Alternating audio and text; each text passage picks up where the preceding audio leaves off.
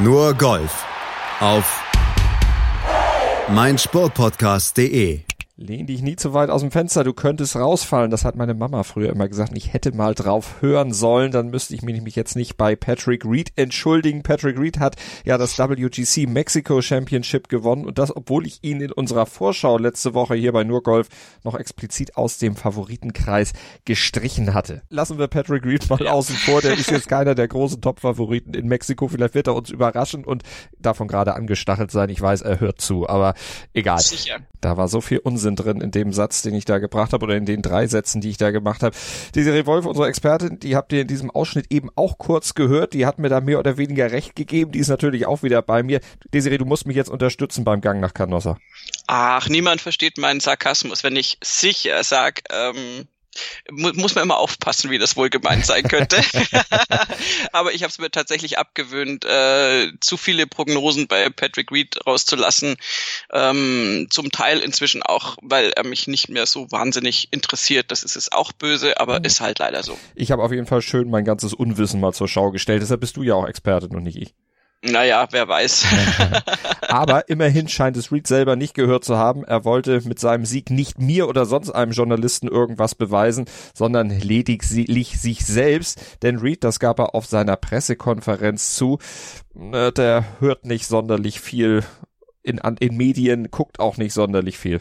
I felt like I had something to prove to myself. Um coming into this week. The thing with me is I don't read really what's going on in the media. It's more my team that handles all that, and uh, the only thing I really read is I check up on the other sports that are going on at ESPN, and and besides that, it's usually Weather Channel. I'll check the weather, and you know, then usually it's uh, watch some TV shows.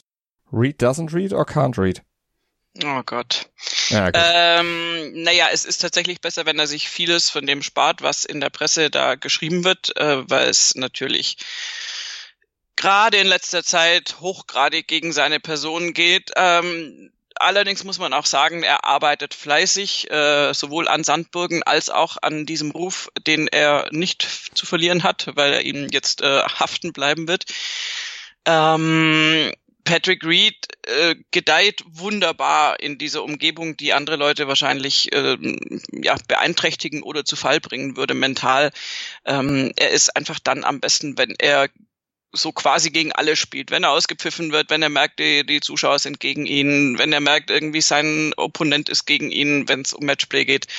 Ähm, gut, das ist ja immer der Fall, aber einfach, wenn, wenn die Sache heiß läuft, dann ist Reed äh, gerade genau richtig am Kommen. Das ja. ist der Grund, warum er ja auch für so Teams immer wieder dann durchaus gute Dienste leistet und warum er natürlich auch selbst einige Titel schon eingefahren hat. Gucken wir auf den jüngsten Titel auch gleich vorher. Natürlich kommt von mir noch die Entschuldigung, auch wenn er es selber nicht gehört hat am Mittwoch. Vielleicht hat einem Team einer das Ganze gehört, unsere Vorschau. Ich muss auf jeden Fall sagen, sorry, es tut mir leid. Ich werde Patrick nie, nie mehr abschreiben und vor allen Dingen schon gar nicht unterschätzen. Und auch diesen Mann werde ich nicht unterschätzen. Haben wir aber hier bei Nur Golf auch noch nie gemacht. Den haben wir schon lange auf der Rechnung, nämlich den frisch gebackenen Sieger Sieger der Puerto Rico Open. Hello, Victor Holland here. Uh, I just want to say thank you to all the fans from from um, everywhere around the world, especially from Norway back home. Um, all my friends and, and family watched me play and, and win my first tour event. Uh, so thank you guys. Tusen tack till allesammans där hemma. Uh, så ses vi snart. Ha det bra. Das war norwegisch und stammt von der Facebook-Seite der PGA Tour übrigens. Und auf Deutsch geht's dann gleich nach einer ganz, ganz kurzen Pause bei uns weiter. Auch mit dem möglichen Fluch von Puerto Rico, der vielleicht auf Viktor Hofland lastet. Gleich mehr bei uns bei Nurgolf auf mein Sportpodcast.de, dem besten Golf-Podcast des Landes, auf dem größten Sportpodcast-Portal Deutschlands. Die aktuellsten Themen aus der Welt des Sports. Auf meinsportpodcast.de World Golf Championship in Mexiko im Club de Golf Chapultepec und am Ende stand Patrick Reed oben. Minus 18 sein Score, Einschlag vor Bryson DeChambeau, drei Schläge vor John Rahm und Eric van Rooyen und vier Schläge vor Rory McIlroy, der immerhin mal wieder eine Top-5-Platzierung geholt hat. Die fünfte im fünften Start in dieser Saison. So ganz zufrieden wird er damit nicht sein, aber ganz zufrieden ist auf jeden Fall Patrick Reed, der am Ende dieses recht wilden Schlusstages in Mexiko dann ganz oben stand, alle noch überholt hat. Es war ein Tag mit vielen Führungswechseln an dem sich dann Patrick Reed am Ende als der Beste herausstellte. Ich hatte im Eingang unserer Sendung ja schon Abbitte dafür geleistet, dass ich ihn in unserer Vorschau nicht als Favorit aufgezählt hat, ihm diesen Favoritenstatus sogar noch explizit abgesprochen hatte. Nochmal sorry an dieser Stelle. Aber dafür gehört Patrick Reed das erste Wort. Jetzt im Hauptteil unserer Sendung erfasste mich sein Tag nochmal zusammen. Auf der Pressekonferenz hat er das getan. It was a interesting day, to say the least. Um, you know, going out and playing in the final group, especially with a guy like Justin Thomas, who was ahead by one, and playing with Eric, who was tied with me. And uh, for us to get off to a birdie start, and then all of us seemed to get really flat. And, uh, you know, I mean, I missed a lot of greens, had to just get up and down on the whole front nine. And and seeing all those birdies happen, you know, Kessler was able to kind of pull me back and say, hey, quit pressing, quit trying to go for everything. Let's just, you know, let's get the ball on the green. Your putter's been working all week. He's like, and let's just leave it up to the putter. And, uh, you know, I was able to do that. I was able to get one on the green and kind of built some momentum, even though it was a par on 11. Made that putt. And then after that, it just seemed to, uh, the hole seemed to get a little larger and seemed to start making some putts. Desiree hat sich von nichts aus der Ruhe bringen lassen. Er hat das richtig durchgezogen, eine 67er Runde am Ende gespielt. Das ist eine ganz konstante Woche von ihm gewesen. 69, 63, 67, 67. Ja, konstante Woche zum einen und zum anderen hat er da äh, tatsächlich irgendeine Putt-Statistik äh, sowas von krass pulverisiert. Also nicht irgendeine, sondern Stroke Scan Putting. Ähm, das ist relativ unglaublich, was er da auf den Grüns gemacht hat. Und das hat ihn letztendlich auch immer gerettet, mhm. in Anführungszeichen. Das klingt jetzt so, so, als ob er so schlecht abgeschlossen hätte, aber er hat ja auch am Sonntag jetzt durchaus nicht jedes Fairway getroffen und auch nicht jedes Grün getroffen, aber die One-Putt-Statistik von ihm ist, ist unfassbar gut. 45 und in der ganzen Woche. Ganz genau. Und ähm, das ist das, was ihn über die Tage getragen hat und das ist das, was ihn über die Schlussrunde getragen hat. Und wenn man sich mal anguckt, äh, warum es bei der Konkurrenz nicht so geklappt hat, dann ist das Patten da ganz weit vorne. Sowohl bei Rory McIlroy, wenn man da mal sieht, dass der eigentlich drei Tage lang, nämlich nach dem Donnerstag, dann gar nicht mehr irgendwie so richtig toll gepattet hat. Und auch Bryson DeChambeau, der letztendlich ja auch erstmal den Weg frei machen musste für Patrick Reed. Also das ist, äh, es ist halt äh, der übliche alte Spruch, aber wenns Patten nicht funktioniert, dann äh, ist das Gewinnen sehr, sehr oft sehr, sehr schwierig. Plus elf oder elf Schläge hat er mit Putting auf das Feld gut gemacht. Soweit war er vor den anderen. Also eine wirklich außergewöhnliche Leistung. Zum zweiten Mal in dieser Saison schon über die vier Tage weniger als 100 Putts gebraucht. Das letzte Mal war, glaube ich, beim Tournament of Champions. Da ist er ja am Ende dann Zweiter geworden, hatte im Playoff verloren. Aber wenn er richtig gut puttet, dann ist er ganz weit vorne. Das kann man auf jeden Fall sagen. Obwohl der Untergrund in Mexiko gar nicht so unbedingt für gutes Putting bekannt ist, denn Pur Anoa Gras. Wir haben es in der Vorschau schon gesagt, aber das scheint was zu sein, was Patrick Reed sehr gut kann, hat er selber auch erklärt. You know, actually, I've always felt like I've putted pretty well on Poe for some reason, and the only thing I can think of is, you know, I get those short putts. I've always been pretty good at playing the high, the high side and kind of you know softer speeds, and I feel like when you get on Poe it, it, all comes down to speed. You know, you need to have good speed on the greens because the last thing you want is three and four footers coming back every time, especially when they get bumpy. And at the same time, uh, you know, I'm very, uh, I'm really good at just kind of letting things go. So if I happen to miss a putt, it, I don't dwell on it, and I never think about it moving forward. But also, at the same time, if I make a putt, I don't think about it when I'm when I'm going on on the next hole. So you know, you need to have a very short-term memory when you play a putt on Poe because you're going to hit some great putts that are going to miss, and you're going to hit some bad putts that go in. And uh, you know, I feel like I'm, I feel like I'm rolling it really well. And for some reason, I had my eyes were working really well this week. Das Kurzzeitgedächtnis muss ziemlich schlecht sein, hat er gesagt. Denn kann man auf Poa Anua Gras auch gut putten. Passt irgendwie zu ihm. Er muss ziemlich viel vergessen von dem, was er so macht. Ja, aber in dieser Hinsicht äh, ist es tatsächlich ein Erfolg Erfolgsrezept. Ähm, er, er sagt es sehr, sehr schön. Es ist tatsächlich so, wenn man sich das anschaut, wie, wie da gepattet wurde. Das sind natürlich nicht diese pfeilschnellen Grüns, die wir anderswo haben auf der Tour. Und es ist eine ganz andere Art von, von, von Patten, die du da brauchst. Ähm, da kamen übrigens auch, also ich, ich komme immer wieder, wenn wir um diese Zeit des Jahres da eben äh, gerade jetzt äh, Kikuyu und Poa Gras haben und äh, diese Putt-Geschichten haben, auch immer wieder auf Baba Watson dann zu sprechen, der jetzt nur äh, jetzt nicht ganz vorne mit dabei war von den Ergebnissen her, aber der auch einen Putt mal im Bild hatte. Er wurde natürlich nicht so wahnsinnig oft gezeigt wie alle anderen, aber wo du, wo du gedacht hast, ist was für ein Touch und, und aber trotzdem brauchst du eben dieses, dieses Gefühl auch dafür, äh, den Ball überhaupt voranzubringen. Also für die langen Putts brauchst du schon ordentlich Geschwindigkeit drauf und und ähm, das ist tatsächlich äh, was, was Patrick Reed gut drauf hatte und was er wirklich toll beschrieben hat, muss man ihm jetzt mal sagen. Das ist jetzt ausnahmsweise mal wirklich äh, äh, sehr anschaulich mit diesem Kurzzeitgedächtnis oder einfach äh, mit dieser Aussage, man muss schnell vergessen, weil manche gute Putts gehen halt einfach daneben und manche schlechte Putts gehen rein. Ähm, da hilft ihm dieses, äh, ja, dieses dicke Fell, glaube ich, dann ganz gut. Und ähm, weil wenn du anfängst, äh, darüber zu sinnieren, warum das jetzt nicht geklappt hat und warum jetzt der nicht reinging, obwohl doch alles perfekt war, du hast halt öfter mal die Situation, dass du einen langen Putt hast und der Putt zieht aufs Loch und du denkst, wow, wie gut gelesen als Zuschauer.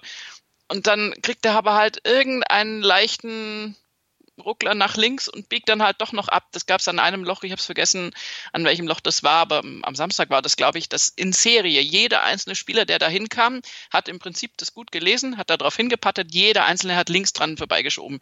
Und ähm, da darfst du dich halt nicht drüber aufregen. Das ist dann halt so. Und äh, entsprechend musst du einfach weitermachen und dieses ähm, ja, dieses, dieses äh, sich nicht aus der Ruhe bringen lassen, das kann Patrick Reed natürlich sehr gut, weil er mhm. das den ganzen Tag braucht. so ungefähr. Er brauchte es auch an der 18, denn beim letzten Loch, da gab es dann auch nochmal Komplikationen, weil nämlich ein Fan ja nicht ruhig war, beziehungsweise vielleicht auch nicht ruhig sein konnte. Patrick Reed hat die Situation nochmal auf der Pressekonferenz geschildert. Someone had like a coughing attack and literally it started right in the middle of my backswing and probably didn't stop for about 15 seconds after that. So you know, I hope the person's all right. But uh, you know, it was just perfect timing. It caught me right in my middle of my swing, and um, luckily all I needed was bogey to win the hole and uh, to win the golf tournament. Ja, es resultierte dann im einzigen Bogey des Tages, machte aber nichts, weil Patrick Reed auf die Schlussrunde mit zwei Schlägen Vorsprung ging. Aber das ist natürlich dann zur Unzeit und da braucht man dann auch wieder diese Qualität, die du eben ja schon hervorgehoben hattest. Ausblenden, nicht drüber nachsinieren, nicht rummeckern, nicht äh, sich aus der Ruhe bringen lassen.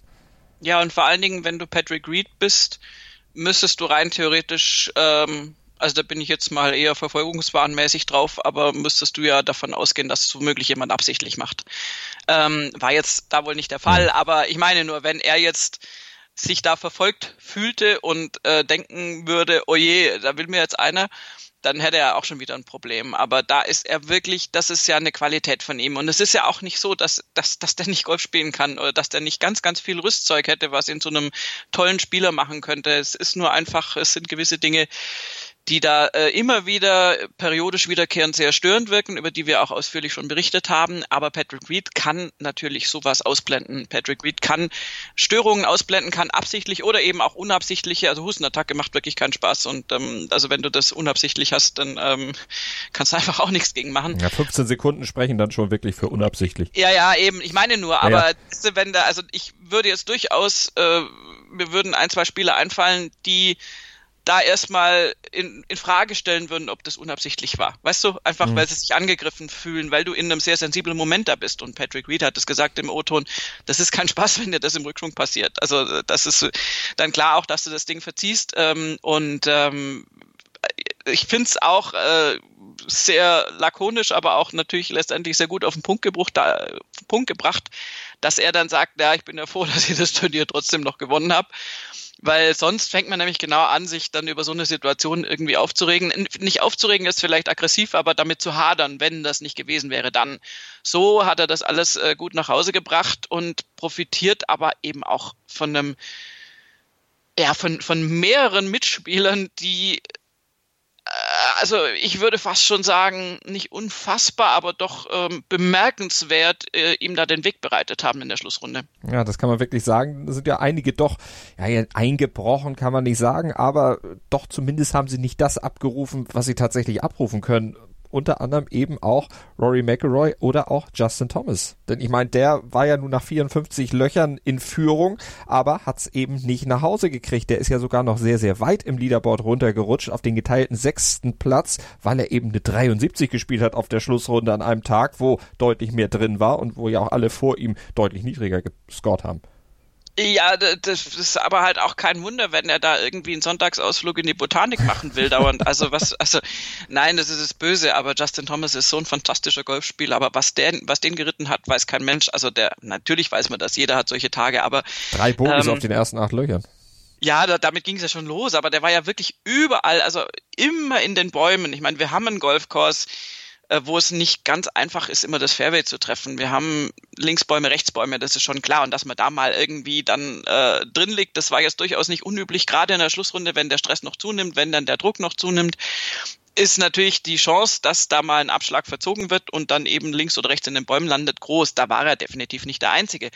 Aber ich meine, er hat ja sogar dann ähm, musste dann einmal an, weil er wirklich an, an der Baumwurzel praktisch dran lag und, und so blöd dran lag, dass er natürlich regulär gar nicht hätte äh, schwingen können, musste er dann sogar er den Golfschläger umdrehen und praktisch links, linkshändisch äh, rauschippen, was ihm ganz gut gelungen ist. Aber also äh, Justin Thomas hat wirklich äh, hat wirklich also alles alles gesucht, was was an Bäumen im Weg sein konnte. Und das war total schade, weil der hat wunderbares Golf davor gezeigt. Und der hat sich dann aber relativ früh eigentlich schon verabschiedet Rory McIlroy, das hatte ich auch schon kurz angesprochen, war auch irgendwie gar nicht befreundet mit den Grüns und, und hat da unglaubliche Sachen liegen lassen. Also es ging wirklich einfach gar nichts rein. Alles, was am Donnerstag, da hatte er einen fantastischen Tag. Was da reinging, ging irgendwie gar nicht rein und zwar schon jetzt, also auch am, am Samstag schon nicht. Freitag streng genommen auch schon nicht. Also das hat irgendwie komplett geswitcht bei ihm. Und John Rahm, der für mich eigentlich noch einer von denen war, der, der, der auch ganz, ganz, ganz äh, groß noch aufspielen hätte können der hat dann irgendwie auf den Back Nine auch nur noch Even Paar gespielt, mhm. obwohl er vorher den Golfplatz zerlegt hat wie kein anderer. Also das ist auch komplett irgendwie zum Stillstand gekommen. Und dann war da noch Bryson DeChambeau. Ja, auf den müssen wir auch noch mal gucken. Der hat eine 65 gespielt, die beste Schlussrunde des Tages und sah eigentlich auch so aus, als würde das in seine Richtung durchaus laufen. Aber ja, dann kam sie, die 17. Da gab's dann das Bogey, da gab's den Dreipad aus langer Distanz und das war's dann, was letztlich seinen Weg da aufgehalten hat und was für Patrick Reed die Tür wieder aufgemacht hat. Ja, ähm, also ohne das wäre es für Patrick Reed nicht ausgegangen, aber ähm, es ist äh, tatsächlich eigenartig, weil, weil Bryson DeChambeau hat in den ganzen drei Tagen davor nicht einen einzigen Dreipad hingelegt und äh, hat das aber am Sonntag ja noch nicht mal nur äh, an der 17 gemacht, sondern da waren wirklich noch zwei andere Dreipads dabei. Ähm, also er hatte schon auf dem ersten Loch, ähm, auf dem achten und eben dann auf dem 17. einen Dreipad gehabt und ähm, das ist irgendwie ganz, ganz eigenartig. Er wird sich da wohl auch ein bisschen Gedanken übers Patten machen müssen weil es schade ist. Er hat ja mit seiner Muskelbildungszunahme ähm, da irgendwie jetzt ein bisschen Schwierigkeiten gehabt, sich wieder einzufinden. Und jetzt war er eigentlich da. Man hatte so das Gefühl, der bringt es jetzt eigentlich auf den Platz und dann ist so ein Sonntag doch sehr ärgerlich. Das ist es für jeden anderen auch, ich weiß, aber ähm, es war nicht, nicht so ganz klar, weil er doch selbst versucht, also er ist, er ist ja jemand, der, der sehr analysiert und der, der also fast schon überstabil ist in seiner Putting-Position, also in seinem, in seinem Setup. Ähm, das sieht sehr steif aus von außen, gibt ihm aber natürlich auch eine gewisse Kontrolle. Ich kann das schon nachvollziehen.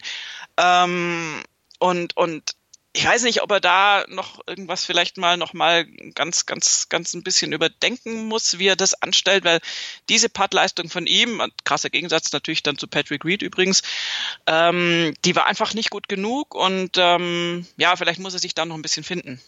Gefunden hat er auf jeden Fall, ich will jetzt nicht sagen neuen Freund, die kennen sich ja schon relativ lange, Patrick Reed und er, aber sie scheinen so irgendwo Brüder im Geiste zu sein. Jetzt könnte man fast sagen, der verrückte Professor und der Verrückte machen zu, gehören zusammen irgendwie. Äh, erstmal Hut ab, Bryson DeChambeau, nach, der war ja im Flight vor Patrick Reed gestartet, der kam dann nochmal wieder an die 18, als Patrick Reed dann gewonnen hatte und hat mit als einer der ersten gratuliert. Total faire Geschichte auf jeden Fall von Bryson. Der hat aber auch noch gesagt, wir beiden verstehen uns, wir sind irgendwo wirklich, ja, Brüder im Geiste. Ja, oder also er, also er findet zumindest, dass sie manchmal äh, dieselbe Behandlung in den Medien erfahren. Ähm, er sagt, er hat ihm gratuliert, weil er ein großartiger Spieler ist und äh, dass eben jede Menge gesagt wurde über äh, ihn und auch, äh, also über ihn Patrick Reed und auch über ihn Bryson DeChambeau. Ähm, wenn auch jetzt nicht ganz so krass natürlich und dass dass äh, dass beide da irgendwie unglücklicherweise manchmal ein bisschen schlecht wegkommen in den Medien. So, das wäre jetzt so eine sehr freie Übersetzung dessen, was er gesagt hat. Aber ähm, dass er eigentlich letztendlich uh, we're still trying to provide great entertainment for everyone. Ja, das tut das, sie in der Tat. Das ist, das ist das Zitat von Bryson DeChambeau, das tun sie wirklich. Ähm, ja, und dass er eben äh, Respekt hat äh, für das Spiel von Patrick Reed und dass er ein großartiger Spieler ist und das auch noch für lange Zeit bleiben wird. Und ähm, ja, äh, das ist ähm, ja, ähm, er meinte dann letztendlich, äh, wir, wir verstehen äh, letztendlich den, den, den Schmerz des anderen äh, immer wieder mal. Also sprich, Schmerz jetzt im, nicht im Sinne von körperlich, sondern was dir eben da so entgegenkommt. Keine mhm. Ahnung. Ähm, Bryson DeChambeau ist ja wirklich in so einer Findungsphase, die ist sicher auch mental bedingt. Ähm, kann er sich meinetwegen auch äh, gerne irgendwie da jetzt äh, Patrick Reed ein bisschen anschließen. Ähm, aber also was Bryson DeChambeau definitiv äh, ein bisschen analysieren muss, da wäre ich jetzt bei ihm äh, und da muss er gar nicht Professor für genannt werden, das ist die Schlussrunde. Ähm, weil es jetzt, wenn man da ein bisschen zurückschaut, ähm, ja auch schon wiederholt so ist, dass er sich eigentlich gut platziert und dass er auch in der Mitte in der Schlussrunde gut dabei ist und dass es auf den letzten Löchern dann irgendwie so ein bisschen, ähm, dass ihm da die Luft ausgeht. Das war auch schon in, in Abu Dhabi war es, glaube ich, oder Dubai, weiß ich jetzt nicht, bringe ich immer durcheinander, der Fall, wo er auch so ein bisschen auseinandergefallen ist auf den letzten paar Löchern und eigentlich so Mitte, Mitte der, der Schlussrunde super gut dabei war. Und das muss er so ein bisschen analysieren und in den Griff kriegen, dass das, weil da diese Stringenz, die brauchst du natürlich, um Turniere zu gewinnen. Er muss das ausblenden und damit sind wir im Grunde wieder bei dem, was ja Patrick Reed auf jeden Fall auszeichnet, der jetzt seinen achten PGA Tour Titel gewonnen hat, seinen zweiten WGC Titel nach 2014. Das war übrigens das gleiche Turnier, auch wenn es damals noch in Doral ausgetragen wurde und nicht in Mexiko wie aktuell. Aber nach diesem Turniersieg 2014, da hatte sich Patrick Reed ja schon in ganz anderen Sphären gesehen, Sphären, die er bisher, muss man aber auch mal sagen, nie erreicht hat. Top 5 der Welt, hat er gesagt. Da gehört er auf jeden Fall rein. Den Beweis ist er noch schuldig. Ja, immer noch. Ich meine, das ist, äh, ist ganz lustig, weil das war das erste Mal, dass er oder zumindest meine ich in der Rückschau, dass es das erste Mal war, dass er durch ein, ähm, naja, äh, jugendlich dummes in Anführungszeichen Zitat, sorry, aber es war eigentlich nichts anderes, aufgefallen ist, äh, dass er eben ja in jungen Jahren jetzt schon erfolgreich war und das außer Tiger Woods und den anderen Legenden, äh, dass er keiner geschafft hat und dass er in sich selbst an sich selbst glaubt und äh, I'm one of the top five players in the world. Da war er dann 20. nach diesem Sieg und letztendlich hat er die, die Top 5 auch noch nie erreicht. Ähm, Aktuell ist er projected number 8. Genau, und äh, das Lustige ist, dass das ja inzwischen so viele äh, Vorkommnisse gab, die das überlagern mit diesem I'm, the top, I'm a Top Five Player in the World, ähm, dass Patrick Reed gar nicht mehr über diese Aussage definiert, sondern eher über seine Sandburgen und ähnliches und ja. einfach über die ganzen Vorwürfe, die man ihm entgegenbringen kann und meiner Ansicht nach auch muss. Ähm, es ist einfach ein bisschen rätselhaft, weil natürlich hat er tolle Anlagen, natürlich kann der Typ Golf spielen. Ich meine, hallo, der hat Augusta gewonnen. Da gibt's Leute, die würden sich die Finger danach ablecken, das mal geschafft zu haben im Leben. Und ähm, natürlich kann er Golf spielen und ich glaube auch, dass er Golf spielen kann, ohne, äh, ohne zu betrügen, äh, theoretisch. Aber ähm, hat er halt auch schon gemacht und das ist halt ganz schlecht in dem Sport. Insofern bin ich da relativ äh, nicht verzeihend äh, zurückschauend auf das, was er da schon gebracht hat. Aber ähm, es ist eben, er ist talentiert, er hat diese wahnsinnige Qualität, Dinge ausblenden zu können, aber es fehlt ihm halt auch, finde ich, irgendwas, um zu sagen, das ist ein super, super Top, Top, Top-Player, um Pep mal zu zitieren. ähm, das, das, mir fehlt da was. Ja. Mir fehlt da was, was zum Beispiel ein Rory McIlroy hat, ähm, was sogar Brooks Köpker manchmal zeigt, einfach, dass du eine Meinung hast und dass du aber auch eine gewisse Autorität ausstrahlst. Also auch, äh, und vielleicht, da sind wir bei dem Begriff, der am ehesten in Gefahr ist bei Patrick Reed, eine gewisse Integrität. Und die muss man ihm absprechen nach allem, was da gesagt wurde. Ich glaube nicht, dass das eine ungerechte Behandlung ist. Inzwischen, man hat genügend Fernsehbilder, um das nachvollziehen zu können. Und äh, das ist genau der eine Aspekt, den, den du im Golfsport eben gar nicht brauchen kannst, wenn dir sowas vorgeworfen wird. Und ähm, insofern Insofern, ja, talentiert, ja, der, der, wird vielleicht auch noch weiter nach vorne kommen in der Weltrangliste, aber mhm. er wird für mich nie den Respekt oder von mir nie den Respekt bekommen, den andere Spieler bekommen. Er ist erst 29 Jahre, 6 Monate und 18 Tage alt zum Zeitpunkt seines Sieges, also jetzt zur Aufnahme einen Tag älter schon wieder. Also er hat auch selber gesagt, er hat sich entwickelt, aber du hast recht, da fehlt noch ein bisschen was, aber vielleicht kriegt er das ja jenseits der 30. Es gibt ja einige Spieler, die sich dann tatsächlich nochmal weiterentwickelt haben, vieles abgelegt haben. Ich fürchte nur so eine gewisse Charakter, äh, Grundzüge oder gewisse Charaktergrundzüge, die Patrick Reed einfach hat, die kriegst du auch einfach nicht mehr raus. Dieses Ich gegen alle, ich fürchte, das wird weiterbleiben. Ja, das ist eine Eigenschaft, die er nutzen kann im Turnier, also mit dem, was wir gesagt hatten, mit Ausblenden und so. Das ist aber halt auch was, was dich persönlich und charakterlich äh, in, ja, eigentlich in eine Sackgasse manövriert und ähm, ja, also äh, ich, ich kann es mir ehrlich gesagt nicht vorstellen, dass dann noch die große Läuterung des Helden kommt und, und wir einen ganz super tollen, fairen und, und verbindlichen Patrick Reed erleben werden.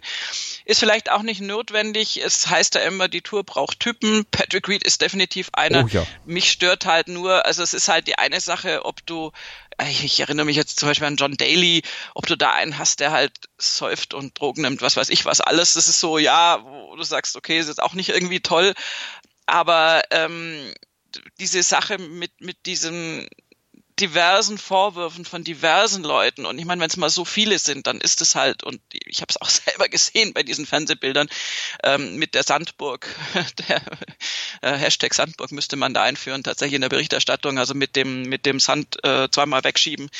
Ähm, das ist ja nicht, es ist ja nicht erfunden, das ist einfach so und das ist völlig nicht in Ordnung und ich glaube nicht, dass du das ablegst, dass du mhm. das auch nicht ablegen kannst, dass du praktisch denkst, ne, wieso, das habe ich jetzt halt gemacht, aber es war doch gar nicht irgendwie, war doch gar nicht böse gemeint und verstehe gar nicht, warum die sich so aufregen.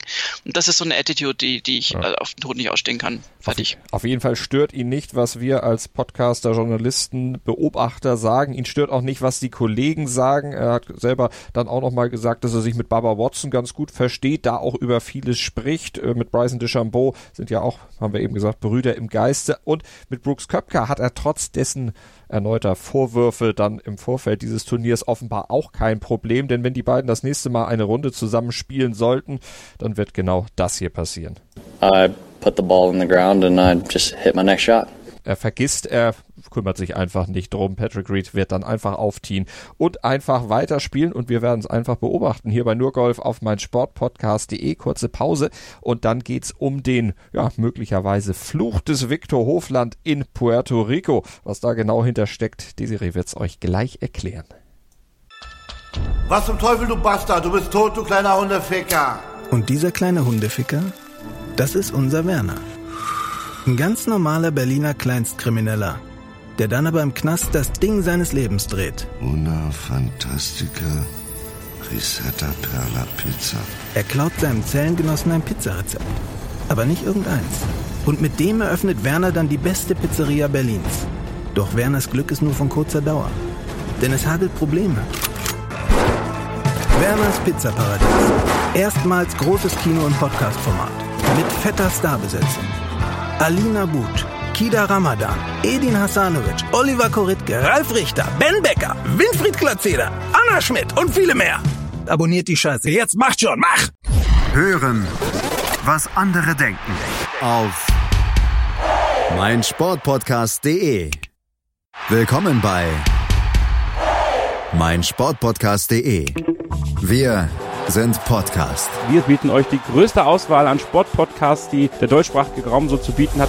Über 20 Sportarten, mehr als 45 Podcast-Serien, über 9000 veröffentlichte Podcasts und über 5 Millionen Podcast-Downloads allein im Jahr 2018. Wir sind Podcast. Wir sind meinsportpodcast.de. Nur Golf auf mein Sportpodcast.de mit der zweiten Station Puerto Rico Open, das Turnier, was im Schatten des WGC in Mexiko stattfand, aber aus dem Schatten rausgetreten. Viktor Hofland, der Norweger, gewinnt das Turnier mit minus 20 Einschlag vor Josh Tita und fünf Schläge vor Kyle Stanley, Sam Ryder und Emiliano Grillo. Für Viktor Hofland, den Rookie Hofland heißt er natürlich, ist Norweger, ist es der erste Turniersieg in seiner PGA Tour Karriere im 17 17. Karrierestart mit gerade mal 22 Jahren, 5 Monaten und 5 Tagen und er ist der erste Norweger, der auf der PGA Tour gewinnt. Das ist der Erling Haaland des Golfs, die Serie. Oh wow, aber er sieht ein bisschen besser aus und er hat ein unfassbar viel sympathischeres Grinsen im Gesicht tatsächlich. Ist auch ein bisschen äh, medienwirksamer, sagen wir es so. Aber das muss ja kein Nachteil bei Erling Haaland sein. Der konzentriert sich eben einfach auf sein, der macht sein Zeug, wie der Wintersportler sagt. Äh, der Wintersportler, ja, der gute Sven. Ähm, das ist tatsächlich äh, der Fall. Viktor Hofland ist ist äh, also der ist so, so der, der, der größte Gegenpol denkbar zu Patrick Reed, wenn ich es mir so überlege, ja. tatsächlich, weil er ein unfassbar sympathischer junger Mensch ist, der da auf der Tour ist. Der hat wirklich ein, ein Grinsen im Gesicht und das ist nicht irgendwie doof, das ist einfach nur wahnsinnig nett. Der hat, ähm, wenn es gut läuft, auch Spaß einfach an dem, was er da tut und ist noch dazu ein, ein unfassbar talentierter junger Golfspieler. Und ähm, es gibt tatsächlich äh, natürlich wie bei den ganzen Fußball-Weltmeisterschafts äh, ja äh, kleinen Videoschnipseln, wenn dann in der Landessprache der Sieg gefeiert wird, gibt es natürlich auch äh, auf Norwegisch da die Berichterstattung zu seinem Siegpad, wo ein norwegischer Kommentator komplett ausflippt.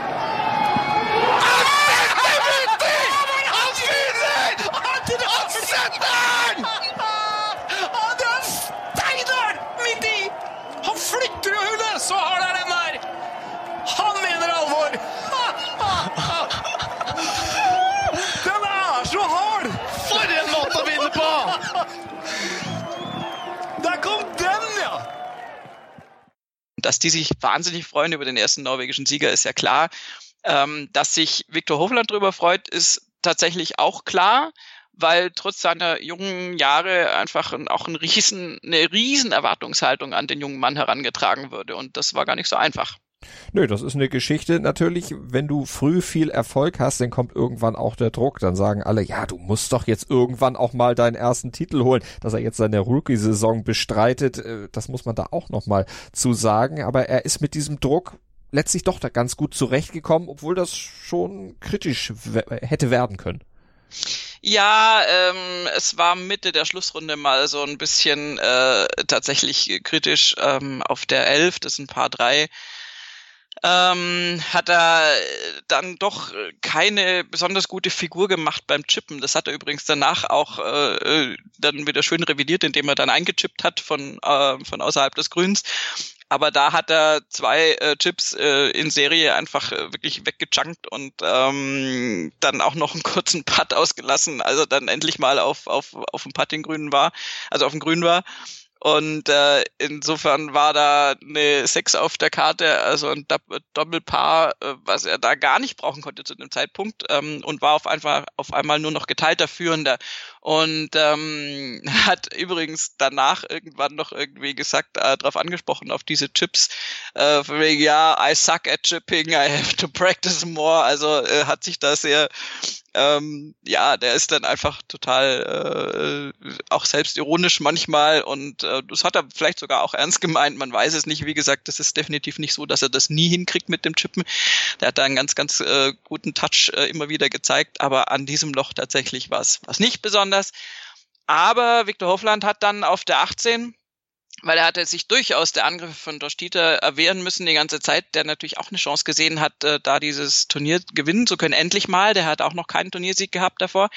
Und äh, Hofland hat auf der 18 dann mit einem wirklich tollen, ganz entschlossenen Putt sich den Sieg gesichert, ohne eben in den Playoff noch gehen zu müssen. Und ähm, das ist so, das ist eine, das ist ein guter Move, wenn du in der Lage bist, in, in, in der Bedrängnissituation, wenn es um einen Turniertitel geht, solche Putts zu spielen. Und wenn du in der Lage bist, da dann auch zu denken, okay, ich habe jetzt einige Putts zu kurz gelassen im Verlauf des Turniers, im Verlauf der Schlussrunde vor allem, diesen Putt lasse ich nicht zu kurz. Und den hat er danach reingehämmert in das 18. Loch.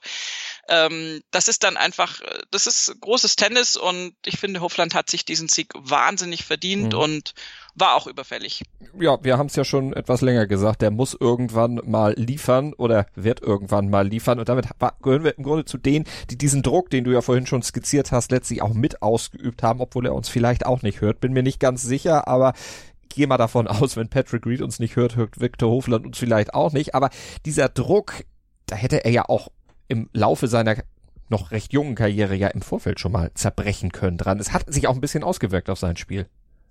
Ja, mit Sicherheit, weil er natürlich letztes Jahr, als er noch ganz oft auf Exemption gespielt hat, die Karte noch nicht hatte und einfach nur ein junger, super erfolgversprechender Spieler auf der Tour war, ein neues Gesicht, da hatte er Spaß und hat ganz locker aufspielen können und hat tolle Leistungen da gebracht, wirklich unfassbar tolle Leistungen. Dann hat er die Karte auf dem regulären Weg nicht bekommen, hat sich aber dann meisterhaft durch die durch die Corn Ferry Tour äh, Playoffs gespielt hat dann die Karte erworben und hat sich dann natürlich diesen Erwartungen durchaus ausgesetzt gefühlt. Und ähm, so ein bisschen nach dem Ding, jetzt muss ich dieser Tourkarte, jetzt muss ich den damit verbundenen Erwartungen auch gerecht werden. Und hat sich, wie übrigens natürlich ganz viele andere Spieler auch schon bevor, äh, bevor er da war, ähm, hat er sich dann äh, unter Druck gesetzt und hat tatsächlich auch jetzt nicht so locker, nicht so gut aufgespielt wie im Jahr zuvor. Und ähm, sein Caddy hat ihm da auch durchaus geholfen und hat ähm, hat ihm einfach gesagt, du pass mal auf, das ist dein Rookie-Jahr auf der Tour. Das wird so ein bisschen ein Rollercoaster sein. Da werden gute Ergebnisse dabei sein, aber auch schlechte Ergebnisse. Ähm, du musst einfach positiv bleiben.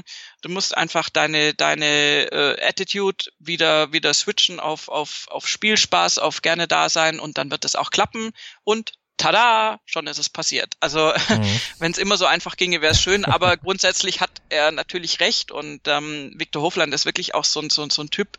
Ich glaube, wenn dem sozusagen mal der Spaß abhanden geht, dann geht auch wirklich nicht mehr mhm. viel. Der braucht dieses Positive, der braucht diesen, diesen, diesen, ja, einfach diese, diese buchstäblich gute Laune, die man ihm ja immer so schön ansieht und was ja eigentlich auch wirklich nett anzuschauen ist. Und jetzt hat er eben diesen ersten PGA Tour Titel seiner Karriere gewonnen. Damit darf er dann auch in diesem Jahr beim The Players aufziehen und auch zur PGA Championship fahren. Aber er ist äh, der vierte ehemalige US Amateur Champ, der ein PGA Tour gewinnt, bevor er 23 wird illustrer Kreis. Phil Mickelson, Tiger Woods und David Gossett. Also nehmen wir den mal raus. Aber Mickelson und Woods, das ist ja schon eine Gesellschaft, in der man sich als Golfer gerne bewegt und gerne in einem Atemzug genannt wird. Aber müssen dem ja auch entgegenhalten, dass es jetzt in Anführungsstrichen nur das Turnier in Puerto Rico war. Und das ist ein Turnier, was eben immer im Schatten anderer großer Turniere stattfindet, wie eben auch das, dem WGC und was dann auch gerne mal von Rookies natürlich auch gewonnen wird. Er ist der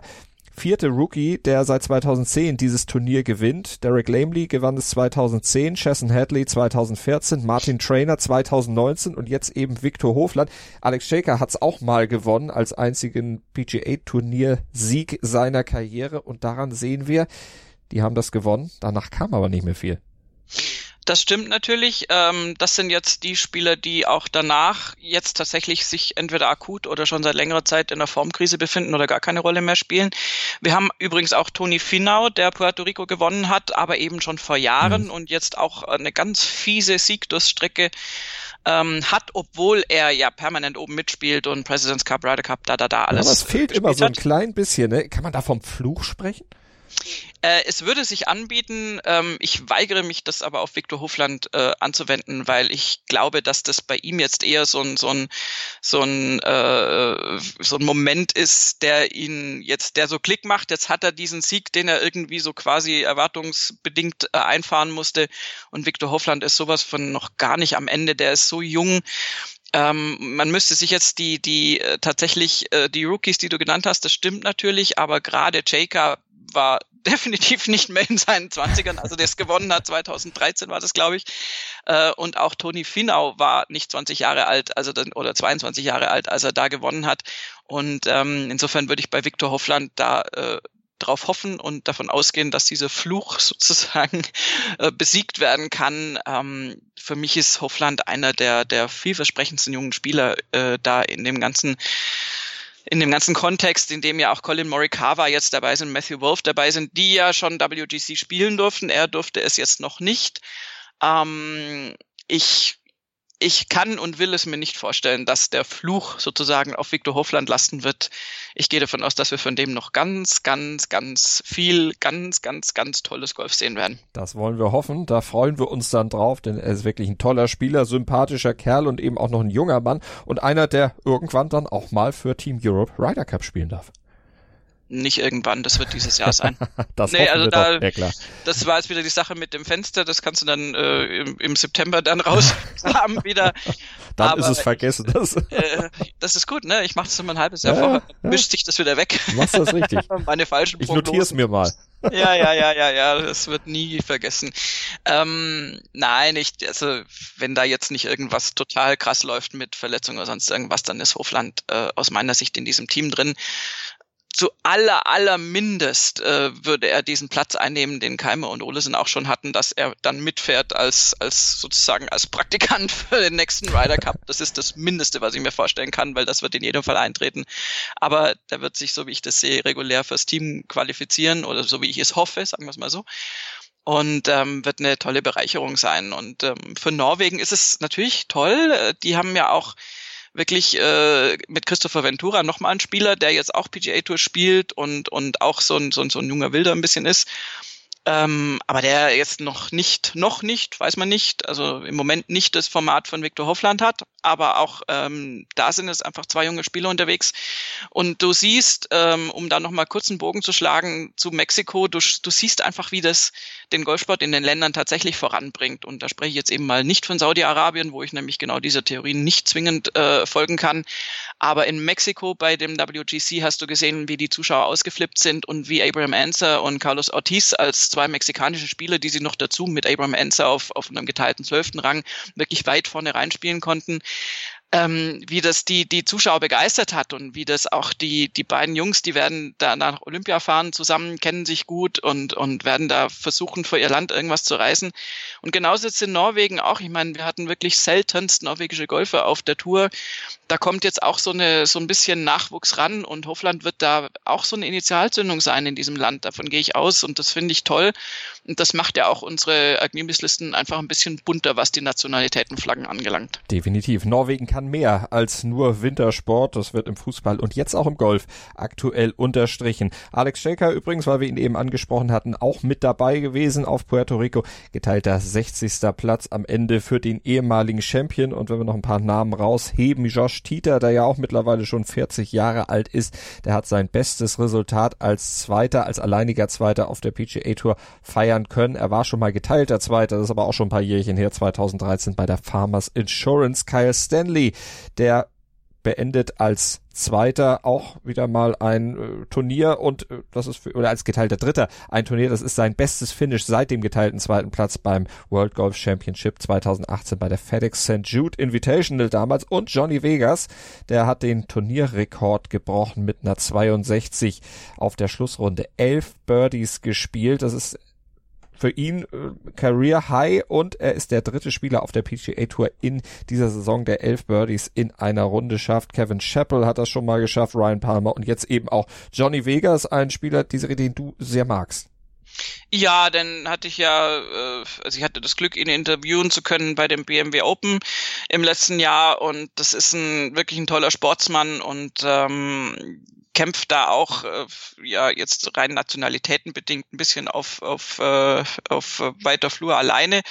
Ähm, aber es ist jemand der wirklich da versucht ähm, gutes Golf zu spielen und es ist auch ein sehr sympathischer Spieler ein sehr fairer Spieler und ähm, da freue ich mich immer, wenn der weiter vorne landet. Er hat sich halt äh, vom Gesamtergebnis her durch die beiden mittleren Tage so ein bisschen versaut, vor allen Dingen durch den Freitag mit der 74. Wenn die nicht gewesen wäre, wäre er noch deutlich weiter oben gewesen und hätte da womöglich auch noch irgendwie um den Titelkampf eingreifen können. Aber da war er im Prinzip dann am Freitag schon richtig weit hinten und hat sich jetzt ja massiv nach vorne verbessert. Man muss mal gucken, der ist am Schlusstag 49 Plätze zuge ähm, äh, noch gut gemacht. Das ist eine, das ist toll, aber dann weißt du halt auch, von welchem Platz er kam, nämlich von Platz Platz 58. Ja. Also ein bisschen, bisschen äh, krass. Also insofern, dem schauen wir gerne zu und ich äh, hoffe ehrlich gesagt, dass auch dieses Jahr wieder in München aufziehen wird werden wir natürlich drüber berichten hier bei Nurgolf auf mein Sportpodcast.de nächste Woche. Da setzen wir allerdings mal eine Woche aus. Also da braucht ihr gar nicht im Podcatcher eures Vertrauens auf eine Nurgolf Folge warten. Die gibt's dann erst in der übernächsten Woche wieder. Dann sind wir wieder für euch da. Nächste Woche gibt's mal eine kleine Auszeit. Bitte nicht böse sein. Ihr werdet's verschmerzen, hoffe ich, aber uns trotzdem gewogen bleiben hier auf Deutschlands größtem Sportpodcast-Portal bei Nurgolf. Wir melden uns auf jeden Fall wieder und wenn es richtig wichtig wird, dann sind wir für euch immer da, halten euch auf dem Laufenden. Vielen Dank für euer Interesse heute und vielen Dank auch wieder dir, Desiree. Sehr gerne. Nur Golf auf meinsportpodcast.de. Die komplette Welt des Sports. Wann und wo du willst. Chip and Charge, der Tennis-Podcast mit Andreas Thies und Philipp Jobert. Alle Infos zum aktuellen Tennisgeschehen um den Platz. Jeder Sieg gegen, gegen Roger ist sehr speziell. Am Platz. Und sie ist eine, die von der Grundlinie so viel kann, die so eine tolle Übersicht hat, aber die nie die ganz großen Höhen erreichen wird, wenn diese beiden Schläge nicht klappen. Auf dem Platz. Vor die Füße von Sosa, dessen Rückhand landet, Longline im Netz, Einstand. Chip and Charge. Auf meinsportpodcast.de ich habe mich natürlich schockverliebt, weil die war wirklich ganz, ganz klein. So begann die Mensch-Hund-Beziehung zwischen Christina und Tierschutzhund Frieda. Und wie es danach, nach dem ersten Moment der Verliebtheit, so weiterging und welche Klippen es danach zu umschiffen galt, das hört ihr in der neuen Ausgabe von Iswas Dog, dem Podcast für harmonische Mensch-Hund-Beziehungen. Iswas Dog? Mit Malte Asmus. Überall, wo es Podcasts gibt.